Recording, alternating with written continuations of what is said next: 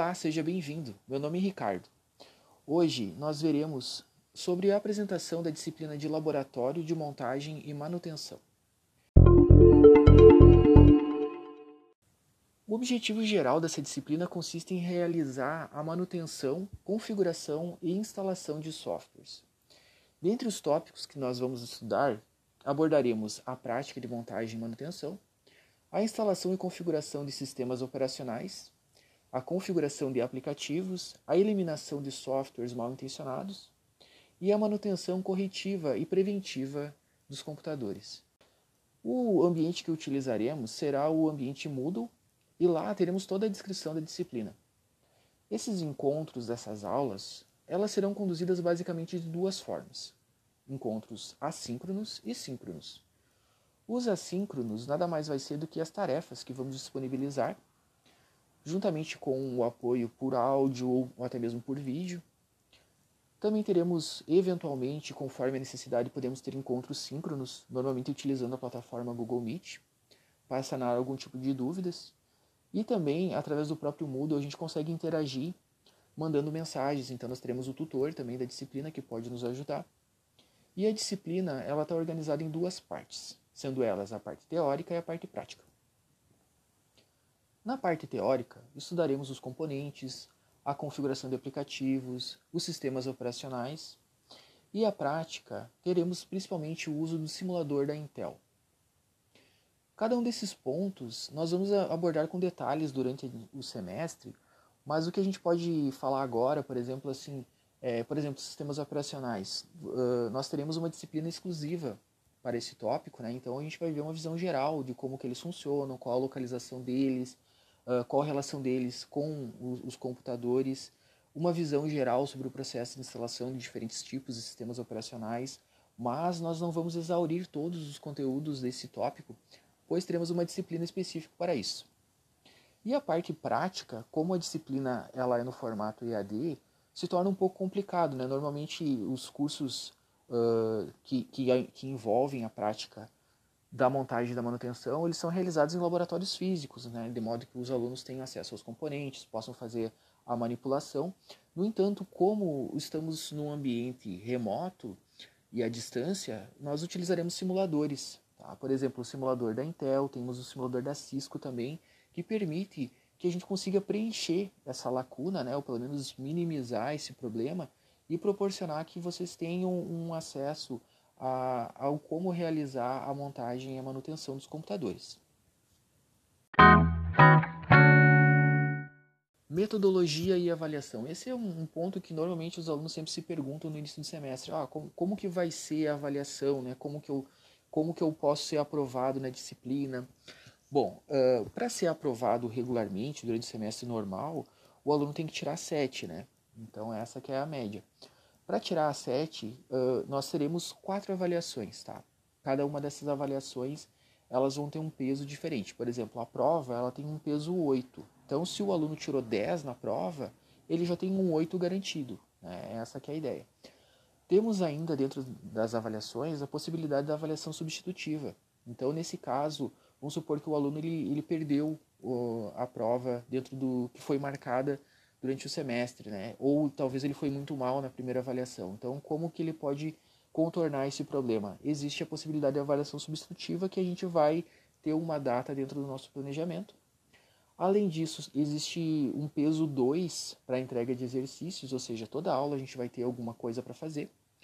Quando o aluno faz esse, essa atividade, ele vai enviar através do Moodle, né? Temos o tutor que ele vai participar agindo mais próximo do, de vocês. Então, sempre que tiver uma dúvida, ele vai lá, ele vai esclarecer, ele vai dar um retorno para vocês, nem que seja alguma coisa assim, olha, eu, eu preciso ver o que, que é esse ponto e logo logo eu te respondo, né? Mas o tutor ele vai estar ali para ajudar nesse sentido.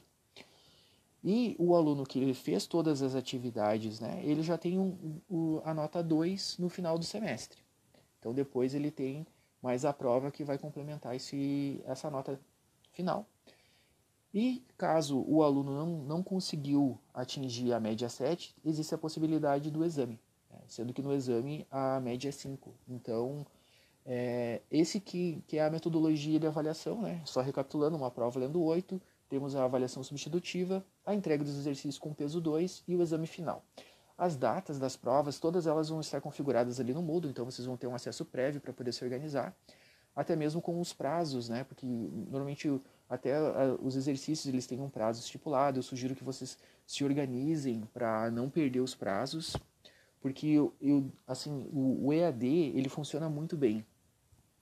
No entanto, ele exige do aluno uma organização né, muito maior do que o, a organização do aluno que ele está numa aula presencial. Então, a minha sugestão é que vocês procurem sempre se organizar com antecedência, reservar um momento para o estudo de vocês. Esse é um ponto muito forte do EAD porque muitas vezes no presencial a gente consegue existe aquele momento síncrono obrigatório que o aluno tem que reservar aquele momento. No EAD existe a flexibilidade. Então se para um aluno talvez o melhor para ele é levantar às seis da manhã por exemplo que é o horário que ele tem tempo de estudar vamos supor das seis às sete ele tem esse horário né? É o horário que ele consegue ou das sete às oito enfim né? No horário que fica bom para ele. Ou no sábado ou à noite. Então, cada aluno ele tem a, a, possibilidade de se organizar no período de tempo que fica melhor para ele. Então, esse é um ponto muito forte do EAD, mas o aluno ele precisa se organizar para poder explorar essa vantagem, né? Porque muitas vezes, se tu deixar tudo para a última hora, vai chegar um momento que tu não vai conseguir dar conta. Então, a sugestão que eu dou para vocês nessa disciplina é que vocês se organizem em relação a isso, né? Reservem o tempo de vocês dentro da, da organização de vocês. Muitas vezes é até interessante deixar um, um um horário reserva, por exemplo, olha, eu posso realizar, estudar na segunda para a disciplina de laboratório, né? Mas eu também vou deixar a terça, depois do meio-dia, uns 30 minutos, se caso for necessário, para eu conseguir terminar algo pontual que eu não consegui terminar na semana. Então, é uma sugestão que eu dou para vocês também. Tá? Então, essa parte é da metodologia. Sobre a bibliografia, nós temos três principais livros sobre, na bibliografia básica, sendo eles a Organização Estruturada de Computadores, que é do Tannenbaum, que é um autor que vocês vão ver que ele, ele escreve muito sobre essa parte, também escreve sobre redes de computadores, sistemas operacionais, ele é um clássico assim da, na área da licenciatura em computação. Além disso, temos o livro do Gabriel Torres, que é Hardware, né? é um livro também bem conhecido. Temos, além desse, o PC, Guia Prática de Hardware e interfaceamento, que é do Ricardo Zelanovski. Né?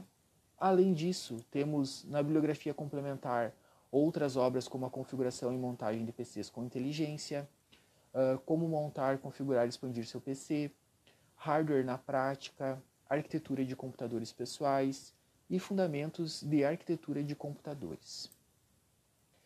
No entanto, além dessa bibliografia, nós temos o e-book da disciplina, que foi escrito pelos professores de vocês, né? inclusive eu mesmo, então, que ficou com o nome Laboratório de Montagem e Manutenção de Computadores.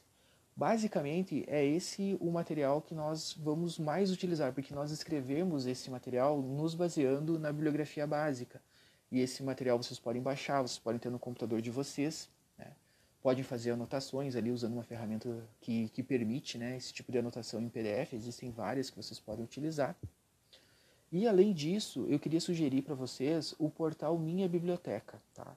Esse portal ele está disponível lá na página da universidade, no link portal.ufsm barra biblioteca barra leitor barra minha biblioteca.html. Então, nesse link vocês podem, vocês vão precisar fazer uma autenticação lá. E quando vocês fazem a autenticação com o login e senha do portal do aluno, que vocês provavelmente já têm, porque provavelmente é o mesmo do Moodle, né?